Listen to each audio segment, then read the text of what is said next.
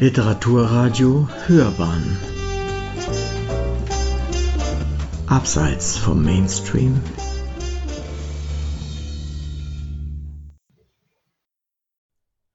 Literaturkritik.de Die schöne bunte Unterwasserwelt. Siegfried Lenz erzählt in Florian der Karpfen sensibel von Fischen. Eine Rezension von Thorsten Prapotny. Der Nachlass von Siegfried Lenz birgt weitere Kostbarkeiten für die Leserschaft.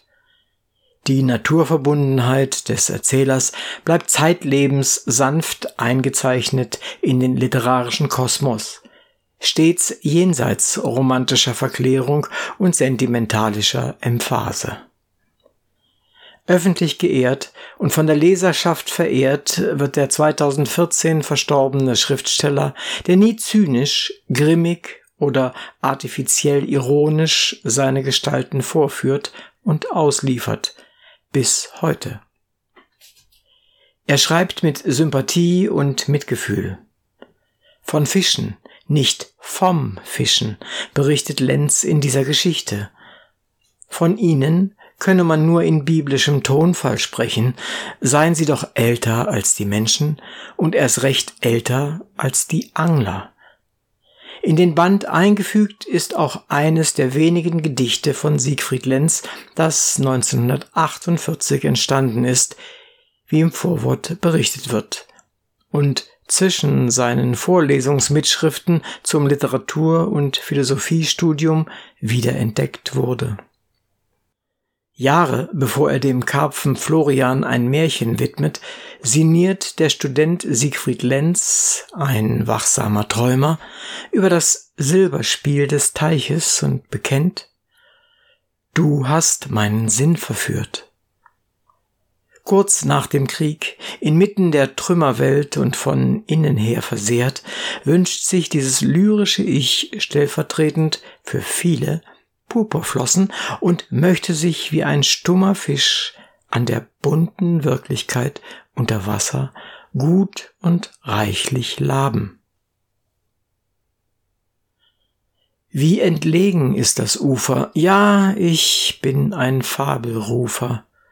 Mit verworrenem Geschick wählt ihr einst zu einem Feste unter kranken Menschen Gäste, Fische.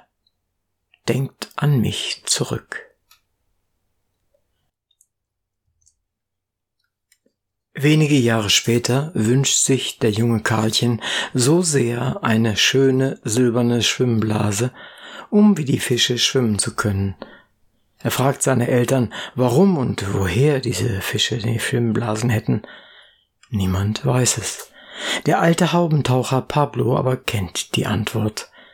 Karlchen mietet zwei junge, schnelle Haubentaucher, die ihn für zwanzig Pfennig auf einem Brett weit hinaus auf den See bringen, jedenfalls weit genug, Karlchen wollte unter Wasser fahren und die Fische selbst fragen, woher sie ihre schönen silbernen Schwimmblasen haben.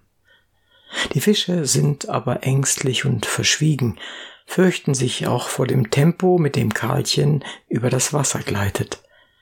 Als er langsamer zu fahren beginnt, trifft er den Krebs Hans von Zwickau, der sich aufgeschlossen zeigt, aber die Antwort auf Karlchens Frage verweigert. Er begegnet dem freundlichen Brassenmädchen Rosa, die nicht anders reagiert als der Krebs. Karlchen bleibt auf der Suche.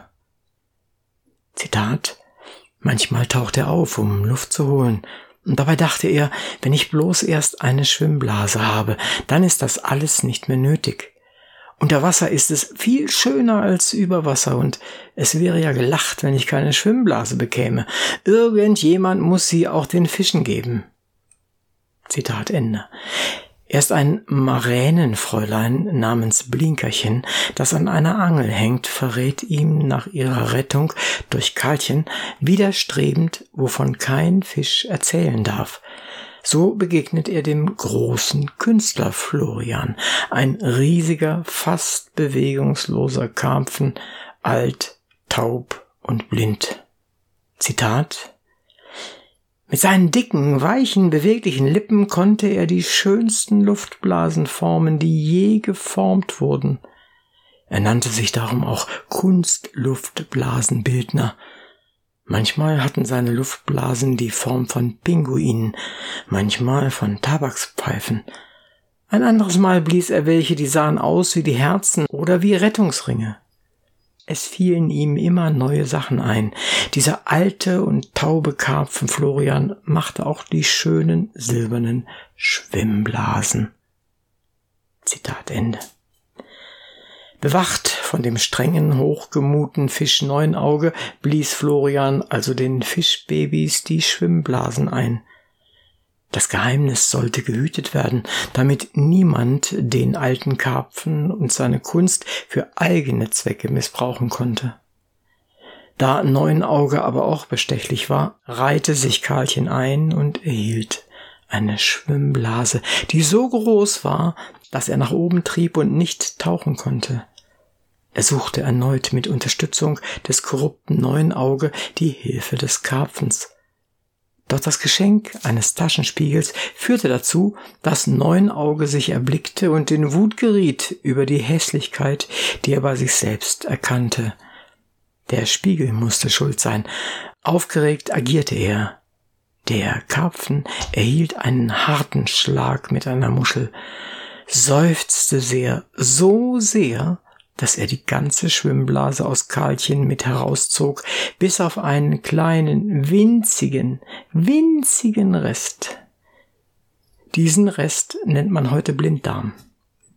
Ein märchenhaftes Ende der Geschichte. In jedem Fall blieb das Paradies der Unterwasserwelt für Menschen zumindest dauerhaft verschlossen. Zu Gast sein durften sie weiterhin, doch ohne Schwimmblase. Die Geschichte von Siegfried Lenz endet hier und es geht doch weiter. Denn der Karpfen wurde später zum Fisch des Jahrhunderts gewählt und der Schriftsteller hielt eine Lobrede anlässlich der Verleihung dieser außerordentlichen Würde, die eine Art Nobelpreis sei für Fische, für die beschuppten Freunde. Liebevoll berichtete er von den vertrauten, hellhörigen Karpfen, die am See auf ihn und seine Frau sich zubewegten. Zitat Ihr, meine Karpfen, so dachte ich, wolltet seit jeher immer ihr selbst sein, gleich viel, in welch einem Gewässer ihr lebtet, mit seiner oft bewiesenen Schleue, mit seinem Argwohn, mit seiner unvermuteten Kampfnatur stellt dieser ledermäulige Freund für jeden Angler eine Herausforderung dar. Zitat Ende. Behutsamkeit und List seien erforderlich, aber Lenz bekennt sich zu einer persönlichen Sympathie. Die Karpfen seien ihm ans Herz gewachsen, wenn sie sich zutraulich näherten. Ja, sie führten auch übermütig einige Schwimmkunststücke vor. Fortan legte Siegfried Lenz die Angel für immer beiseite. Zitat Wir haben unser Gewässer einen Gnadenteich genannt, Schonzeit ist also garantiert lebenslang. Wer meine Karpfen erlebt hat, ihre Friedfertigkeit, ihre Lebensfreude, ihre Zutraulichkeit und nicht zuletzt ihre verblüffende Schönheit, wird gewiss Verständnis dafür haben. Zitat Ende. Das erzählerische Werk von Siegfried Lenz, dem menschenfreundlichen Schriftsteller, birgt kostbare, heitere, ernste und traurige Geschichten. Er hat eine große Leserschaft mit Romanen, Novellen und kleinen Episoden erfreut. Wertgeschätzt wurde und wird die hohe Sensibilität und gütige Einfühlsamkeit, mit der er die bunten Eigenheiten von Mensch, Tier und Welt beschreibt. Auch die märchenhafte Erzählung über den Karpfen Florian berührt sehr, regt zugleich an, über die Natur nachzudenken und dankbar zu sein für die unbegreifliche Schönheit dieser Welt. Lenz spricht von seinem Meditationsbänkchen am See. Wer diese Geschichte liest, sieht den Schriftsteller dort vielleicht von innen her am Ufer sitzen, ins Weite hinausschauend, ganz bei sich selbst und den befreundeten Lebewesen in der Unterwasserwelt herzlich zugetan. Dieses kleine, liebevoll gestaltete Buch schenkt vielen Leserinnen und Lesern heute eine große Freude. Sie hörten Literaturkritik.de Die schöne bunte Unterwasserwelt. Siegfried Lenz erzählt in Florian der Karpfen sensibel von Fischen. Eine Rezension von Thorsten Paprotny. Es las Uwe Kulnig.